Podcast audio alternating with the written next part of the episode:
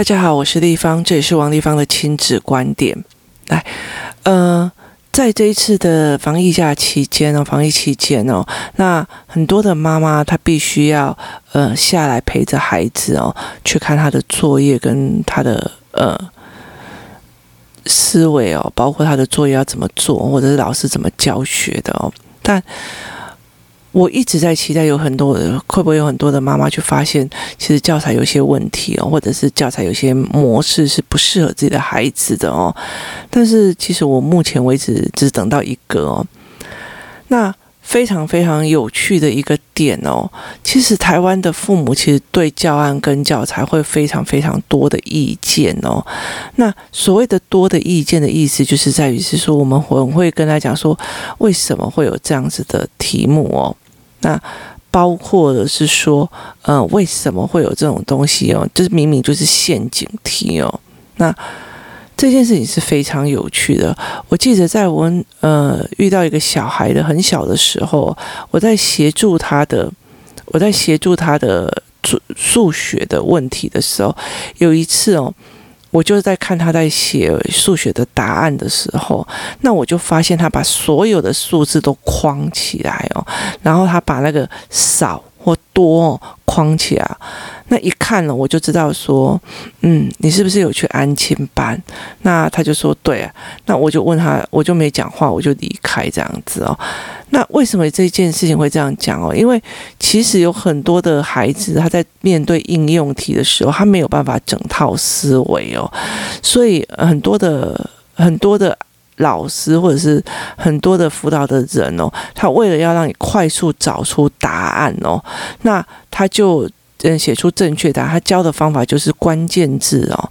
关键字的方法就是，如果说小明呃有五十三块，然后他比小花多十块，请问小花多少？那他就会把五十三跟十跟多，然后请问小花是多少？所以他就是五十三减十哦。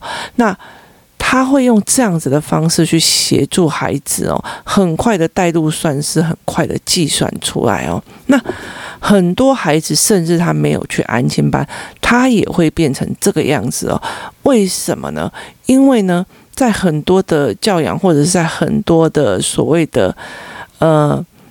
幼儿教育里面哦，它其实没有大量的语言的旋转哦，它也没有把大量的语言的转弯哦，导致这个小孩就会在很快的状况之下去判断大人要的是什么，所以他们也很会抓关键字哦，他抓的他会看着你的脸，然后思维你的语言，然后就会跟你讲说对还是不对哦。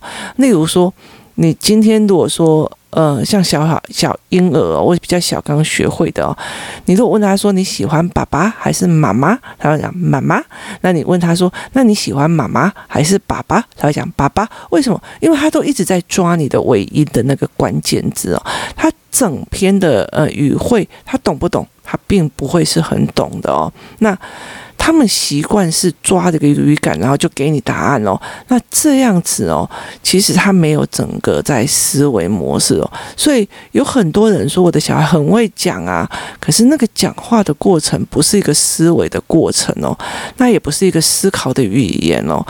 那这样子的孩子，他也很知道大人要什么。尤其你很早很早去教他一加一等于二，二加二等于四哦，三加三等于六，就是很快的去背这些东西哦。他没有量感，所以我很不喜欢所谓的什么耳朵三啊、帆船四，就是他用形体去就。阿拉伯数字，它是或者是字，它其实是用文字来去代表一个意象。那你没有那个意象，你反而用一个图像去把这个东西背起来，而不是它是一个量感。它是代表四支笔，然后四个箱子，呃，四只猫，它是代表了一个意象的，它是代表一个量感的。所以你必须要让孩子知道有这个量感哦。所以后来到最后，我就跟这些孩子在讲说，那因为他们这样子的状况，他们其实很容易，他快速的哈，去把答案写出来哦，他们会写得非常非常的快，然后他们也会就到处去，就是算术也算得非常的精准哦。他们考试也会考得非常非常的好哦。那那个时候我都觉得说，哦，我囡那熊很慢哦，啊，几个题目来看半波啊，哦，然后我就会觉得说，我的小孩反应没有那么好，或干嘛。那后来我才发现，我的孩子是整句思维的哦，尤其再加上因为。非常非常有趣的一点哦，你入小学的时候哈，那你才开始做注音哦。可是数学课已经开始一堆字哦，跟一堆注音哦，所以有很多妈妈会觉得说，你才开始在教注音哦，那你数学的考卷里一堆字加注音哦，那小孩子怎么去理解那些数学的？我跟你讲，他就是用那些数字全部框起来就写答案了，所以。很多的部分哦，其实是我们没有在注意这件事情哦。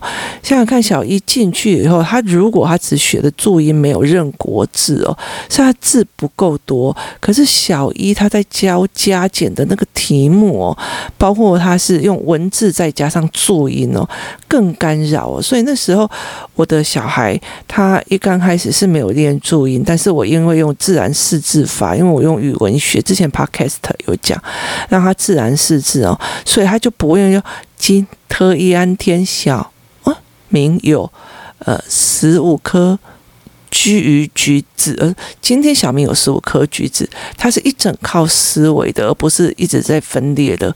所以我用自然的认字法，让他直接认国字哦。那这也才是因为呃中文的华语文认字的一个技巧哦，因为你必须用语文学来带入。所以我的孩子他数学。非常非常的强哦，那时候他就是因为他是呃一看就知道题目，所以他很会。可是你想看看哦，如果你的小孩哦中文字也没办法，然后呃他会他有偷跑注音哦，他也会拼音的，但他有偷跑算式哦，到最后他其实是没有在看文字的哦，他在数学课里面他是没有在看那些文字的，他直接用。看数字带上去，看数字带数算是哦，所以养成了他只要看的关键字就用进去，看的关键字就用进去哦。那其实他并不是真的在数学好，并不是数学思考好哦，所以他会有非常有趣的一个现象哦。那有一些其实数学家他也发现了这个问题哦，所以其实有一个呃有一本书，他这个是。嗯，好像台湾没有出版哦，是中国那边翻译出来的哦。他就说，他去问了法国人一个几个呃问题哦，小孩子问的几个问题哦，他就问说，他就问小孩说，一艘船上有三十六只绵羊啊，其中十只掉进水里，请问这艘船的船长年纪多大哦？你理解意思吗？他们马上又三十六减十或三十六加十，哎，就是其实在国外也是差不多是这样的状况哦。呃，班级教室摆放了七排桌子，每排四张，请问这个班的女老师年纪多大哦？那他们非常直觉式的哦，呃，去把这些盲目的计算哦去做出来，因为他没有整个文章的跟文本的思维哦。好，那所以其实有很多的有很多人就开始去思考这一件事情哦，但他们没有去抓出来整个脉络，包括我们的教学的方式，包括我们注音跟文字的教学方式哦，那包括我们有没有从小到大陪着孩子去思考的理脉络，是一个非常非常重要的一个原因哦。你很快的就教他，哎，我们来教一个口诀哦，那很快的就教他一个乘法的口诀、加法的口诀哦，他既没有养出量感，也没有养出量感的视觉感哦，他很快的会告诉你几加几等于多少，几加几多少。他进入了小学之后。他甚至国字都还没有认清，他就很快在数学很多就是国字加数学的答案里面，只要看到数字就加减减加加减减，他这样就结束了哦。那第一个你量感损失了，第二个呃理解的方式也有问题哦。所以慢慢的我们就会所谓的叫做出现了所谓的盲目计算的方式。那这些盲目计算的方式，他会非常依赖的所谓的公式跟思维哦。那所以，呃，其实对我来讲哦，是呃比较老实说，他们会在很短期里面真的是拿到非常非常好的成绩哦。但是越来越高年级的时候，尤其到了高中或大学的时候，在你所有没有办法实力的时候，他其实他的呃底做的不是非常的好哦。那所以他其实在那里崩坏的速度又会很快哦。那相对的，因为这一群小孩子他们提早学哦，或者是说他们很快的就会很快的用数字或在口诀带进去，所以他们在小时候必定了了哦，所以意思他们就会非常非常的厉害，但是他的思维有没有真的很完整哦？其实呃，让我们有些人就是不一定哦，我们要看有些小孩是有，有些小孩是没有，所以。我常常会在讲说，当孩子还小的时候，我们陪他扎扎实实的练，看起来我们短时间是输人哦，但是其实我觉得思维脉络其实会会非常非常的简单哦，非常的重要。那最好玩的一件事情是在这整个呃防疫期间哦，那我就是带领着孩子去做一套哦，呃所谓国外的教材哦，那我带领着我的儿子去做，那。我儿子哦，在做这整套教材的时候，我忽然发现哦，以前你如果是一个单元一个单元教就好了哦，那其实它是一个没有脉络的。当你是一整一整本一整本在教的时候啊，它就是呢脉络是非常非常的强的哦。那我就我就发现哦，他在所有的思维脉络是一整个一整个把它弄上来的。那。我会觉得非常有趣的一件事情哦，就是呢，他在很多的所谓的应用题里面哦，他大量的使用这样子呃所谓的陷阱题哦，他一直在测试你是不是盲目的计算哦。例如说，他会跟你讲说，如果呃每包薯片有八元，那浩庭同学和两个同学各要买一包，他们共需要多少钱哦？那你如果看到每包薯片有八元，那浩庭和他两个同学，你看到二跟八，你就用二跟八去做二乘以八，八乘以二，那你就是没有思维一个模式哦，因为浩庭和两个同学哦，所以应该是浩庭加上二。那他有非常非常多的所谓的数字的陷阱哦，在教哦。那嗯，其实我觉得我在看这一套的时候啊，如果有很多的妈妈会讲说，啊哟，怎么可以这样子玩小孩哦，或者是怎么可以这样子去做小孩哦？例如说，呃，一包一呃，市场上哦有。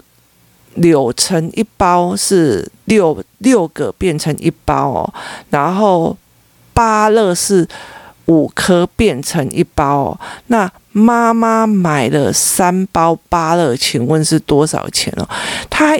给你三个数字，但是它其实是要你用到两个数字哦，那你就必须要去思维妈妈到底是讲的是谁哦，她为什么是这个样子？可是台湾的题目大部分哦不能给陷阱题哦，要不然这家长就会去抗议哦，然后就会开始议政很多。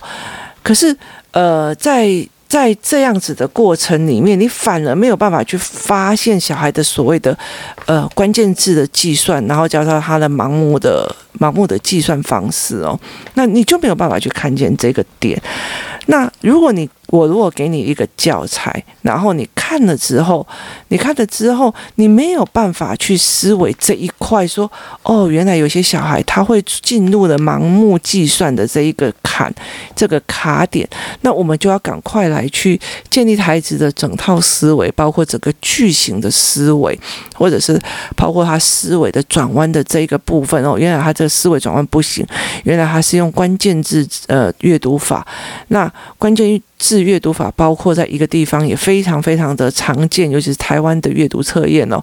我常常会举例非常好玩的一件事情哦，我带着我孩子看那个呃屈原掉入汨罗江的汨罗江的这件事情哦，那他就问你说，请问屈原掉进去哪一条江？A 呃长江，B 什么江？就是他其实也要你回去文本里面找关键字哦，他不会问你说呃他遇到了什么事情，他去找了什么解决方法？他其实还有什么样的解决方法？那他用什么样去做这些事情？可是他完全没有做这件事情哦。那他就用所谓的关键字的方式在处理阅读测验哦。那台湾的阅读测验有很大的一个部分是照这样子的编排哦，其实让人家非常非常非常的心惊胆跳，导致孩子抓到一个呃很大的一个点哦，就会来看哦。那有很多的呃所谓的特呃其他教育方式哦，就是非台湾的非。公立学校的教育方式其实也有很多，他们会在小孩很小的时候，例如说三四年级的时候，或者是五年级的时候，或许他们没有，因为他们反对所谓大量操练哦，所以他们没有办法把字写得非常好，但是他们的所谓的课程就会有，例如说针对核能要不要废核能这件事情做的所谓的正反方思辨哦，那。其实我在去看这群孩子的时候，我就觉得，为什么你们可以去呃谈非常难、看起来非常难的议题哦，可是却在你必须要进入呃会考的期间，你还必须要呃求你不要写注音哦，因为你写不出国字哦，那。你没有办法去做文本，然后文本的思维整理，那你为什么会讲出来的话就在讲，例如说呃民主法治啊，或者是在讲一些所谓的呃核能要不要再做的正反方讨论哦，那甚至说呃你没有任何的所谓的。嗯，对山的危险性的尊重或干嘛，但是你已经去，然后我已经爬过玉山了，因为我们毕业旅行就去玉山，那其实那是一种轻忽知识的概念了，那。所以我后来就开始在针对这一群小孩，在跟他们对谈的时候，一些大大孩子在对谈的时候，我发现他们很会抓到那种很让人家听起来很炫的名词哦，什么核核能的什么样怎样有的没有，那他们会讲得很炫，但是你逻辑把它打问起来，再反问回去哦，他就会卡死在那边，因为他不是一个逻辑性思维，他是把那个。非常难的那些关键字抓起来，然后讲的自己好像很真的很懂哦。这在很多的小孩里面都会看得到哦，就是抓着一个关键字，然后讲的好像自己很懂啊，其实前面逻辑不对哦。那呃，也不一定是只有小孩哦。其实如果真的逻辑比较强的人哦，你们在看很多的文章的时候，尤其在像一些以前我有一些文章哦，就是嗯，某些报纸的那个文学哦。我看不懂诶，我真的是看不懂哦。我就觉得哇，这个文学好漂，好棒哦。然后我就去看这个某个名家，就是因为他被吹捧得非常好。然后我从头觉得每个文字都非常漂亮，每个文词啊都非常的美丽，每个真的。但是内容是什么？就是你从头到尾没有看到内容主旨，然后 main idea、main point，这这完全都没有。它就是一个堆积华丽的嗯文字。搞这样子，所以其实台湾一直没有在做这一块哦。那他没有在做一个文本的分析，他一直要你赏析文本啊，赏析啊，用什么样的词句去堆叠出来哦。那没有所谓的整个系统架构哦。那所以其实，嗯，我我觉得我的孩子也没有办法去得到这一方面的高分哦。但他的思维脉络是要拉得非常非常的稳哦。所以，呃，照道理来讲，用关键字聊。关键字的算术法哦，其实它很快的。例如说，我今天是个安亲班老师啊，这个小孩子写作业快不快哦？其实影响到我的下班哦，或者是他可以玩了，我不用在那边了等他。那。等到他用关键啊，你就这样子算就好了。那他就很快的带入了算式，然后带入了计算法，然后就就就算完了，他的作业就写完了。那妈妈回家看，哦，作业都写完了，很棒。那考试也考很快，也考很好，哎，很棒。好，因为他都是熟悉的题型哦。可这个孩子是真的理解这个课题吗？他真的思维到吗？那就很难说。所以其实我。在很多的中高年级的状况里面遇到的孩子遇到的问题哦，我就会觉得说，嗯，在呃低年级的时候，你用这样子的方式哦，那说穿了中高年级或者是他到国中的时候，他已经不是我的学生了哦，这件事情我们没看到了。我那时候可是把你的孩子哦，每次都考九十八以上哦，so what 哦。那他没有办法去意识到这一点，或许他也没有办法去发现到这一点哦。那因为他没有去接触到更高层的孩子的呃困难点，所以在整个教养里面，或者在整个思维里面哦，从幼儿一直看到很高，然后你陪每一个孩子在过每一个关的时候，或者陪每一个妈妈在过每一个难过的关的时候，你才会理解说哦，再去抓脉络，抓到很前面哦，啊，原来是这个方法。可是很多的妈妈哦，会真的以为是她用过的方法就是最好的。我以前有遇到一个妈妈，就坚持哦，啊，不要省的用秋机啊，就用手指拿来搬来算哦。我就是这个样子，我就是，我现在也是，我都很想问她说，啊，你是什么数学学家吗？那你为什么会觉得你用手指搬来算这件事情就是最好的呢？所以。呃，其实我觉得就是让孩子有他的思维能力，然后你必须去看懂学科里面在做什么。其实数学它就是要你一直思维，一直思维，一直思维哦。那所以后来我才会慢慢的去理解一件事情。所以像我女儿，她数学成绩不好，但是她好爱数学，因为她觉得，呃，我可以看了一个题目，然后去解决它，然后。听不懂、想不懂的时候很痛苦，但是想通的时候好过瘾哦。然后他常常在考试的时候享受这种。过瘾哦，他甚至会把一个题目写出了三四种的解法哦，然后完全忘记旁边的分数都没有来得及写哦，所以你也不知道该说他什么，的好还是不好哦？这件事情让我觉得非常非常的有趣哦。那今天我就来谈这一件事情哦，例如说我现在在这一套的教案哦，陪我儿子做这一套的教案哦，我就理解了一件事情哦，好。如果我的小孩哦，如果我的教学的老师哦，那他是看一下，来，我们对答案这一题的答案是呃是这样子的对，是那样子的错哦，那其实它就不是一个对错的问题哦。例如说刚刚在讲的哦，嗯，柳橙呃五颗放一个袋子，然后芭乐七颗放一个袋子，妈妈买了七袋的芭乐，请问他。呃，买了几颗水果？那以这样子的方式来讲的话，那你就会觉得说，那妈，如果是答案是四九九的对，然后答案是五七五三十五的错，好，那你又是给他一个标准哦，而是你在想说，诶，为什么他妈？这个题目是有什么样的陷阱？你有没有考虑过？那他为什么要这样子做？那他为他在考你什么？那你有没有办法去引导他？所以，其实，在很多的题目，所谓的思考性的题目的时候，他非常吃。带领的这一个人的思维模式，他对学科的认识，他知不知道孩子会卡在一个所谓的盲目的计算的一个卡点？他知不知道为什么呃我们会带着他做一种忙碌的思维模式哦？那在教养方为什么他会抓那个关键字哦？那去回复你的答案哦？那你以为让你误以为小孩真的都懂哦？事实上不是，他在抓你身上的关键字。那他在学科上也是这样子的运用。当你觉得以为常，他成绩都很好哦。那到了大了以后，他没有办法灵活运用或在干嘛的时候，你就会对说：“今天让那些洗脑筋哦。”那其实真的他不是死脑筋哦，他是一直用错误的方法在逼着自己往前走哦。说穿了也真的很辛苦哦，我也是这样子长大的哦。那这才是我们必须要去思维的一个点，包括他在从教养里面，婴儿他是怎么学话，还是抓后面的关键字在学话。接下来幼儿的时候，他在在揣测父母他要的答案是什么？当他的语言结构没有办法。把自己的思考、自己的语言讲清楚的时候，他在所有的问题点都在揣测小孩、大人的思维结构。